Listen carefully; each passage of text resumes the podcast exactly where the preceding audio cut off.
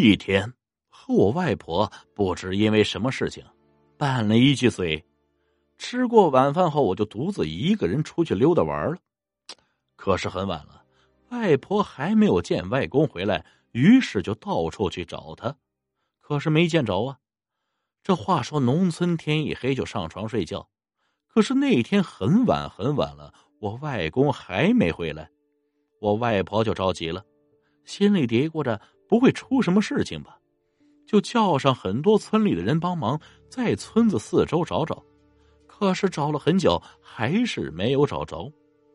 可能是农村的人迷信，我外公不见了，就往迷信那方面去想，于是找到了大话婆，哎，就是仙婆啊。哎呀，让他去猜石。所谓的猜石啊，据我的理解，就是大话婆举行某种仪式，请神仙指出我外公到底在哪里。当时呢，应该是报了我外公的生辰八字，反正大话婆就说不好，遇到事了。不过还没有落空，落空啊，就是还没有被那些小鬼带走，还留在阳间的意思。然后又去求菩萨指明我外公现在身处何方。于是这华婆就说：“现在我外公在什么地方？什么地方？”于是全村出动，敲锣打鼓，在村子四周、村后的岭头到处找遍了，一边敲锣打鼓，一边大声喊着我外公的名字。大概下半夜，终于有人在茂密的甘蔗林里找到了我外公。那个时候，我外公正躺在地上，双耳都被泥巴给塞住了。村里的人大声呼喊，并拍打着他，他这才慢慢恢复了意识。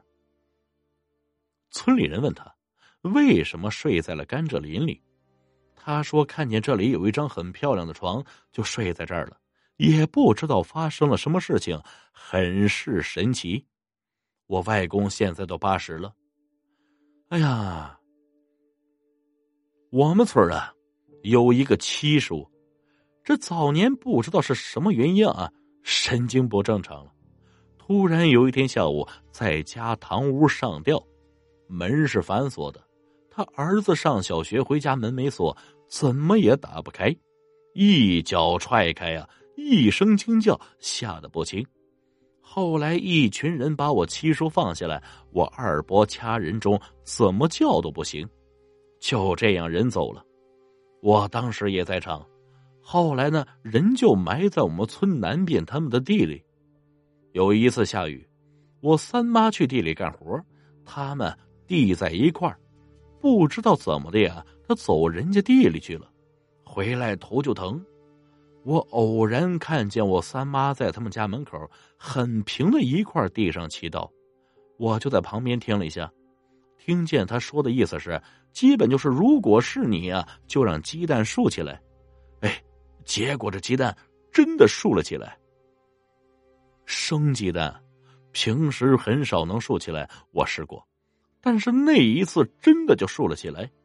接着我三妈就说：“我走你地里去了，你生气。”我以后再也不会了，请你放过我。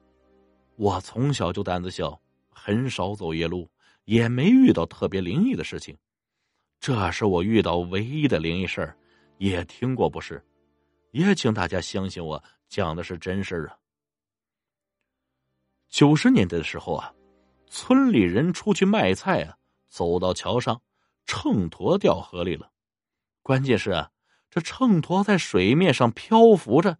那人吓得是赶紧跑了。还有一个月前，有两个孩子十二三岁去那河里洗澡淹死了。但是有几个疑点：第一啊，内河常年发黑水、臭水，这隔着很远就能闻到，谁会没事去洗澡？第二，就算去河里洗澡，也不会大中午去洗。再说了，我们那一片都知道。那条河前几年连着火葬场，火葬场的脏水什么的都排到河里了呀。我想，只要不是傻子，脑子有问题，都不会去河里洗澡。前几年，嘿嘿，我去北京的卧佛寺，就是十方普觉寺，这一进门的地方有一个小小的过身殿，这卧佛寺我去过好几次，多是去喝泉水，对此处十分清楚。我知道这个小店里面供的是哼哈二将，可是那一次，我一辈子都忘不了。我刚一入店，立刻吓得跳了起来，我心砰砰砰。和我同去的人问我怎么了，我说我不知道，好像是看到了什么很可怕的事物，但是到底是怎么回事啊？不知道。我壮着胆子再次进去，看到了依然是我非常熟悉的哼哈二将，这刚才入店的恐怖感觉一点都没有了。有人说。可能我刚入店的时候，哼哈二将的真身恰好来到此处，吓到我了。我也不知道怎么回事。过去七八年了，到现在想起来还是和昨天的事情一样。前几年呢，在石家庄的北马路啊，现在叫和平西路，发生了这么一件车祸。有人说，这事情其实是这样的：早上上班的时间，车轮滚滚。一个人骑车，突然发现地上有张百元大钞，立刻停车下来去捡。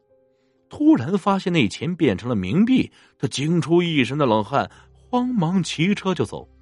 没走多远，听到身后一阵刹车声，另一个骑车身下倒在了车轮下，死了，手里正握着那个冥币。后来有人对他说。就是鬼在招人。第一次鬼认错了人，于是啊，就让那人民币显了真身，让他逃生。第二次正好是鬼要招的人，啊，想想也是啊，这么多人上班，为什么别人就看不到这一百块钱呢？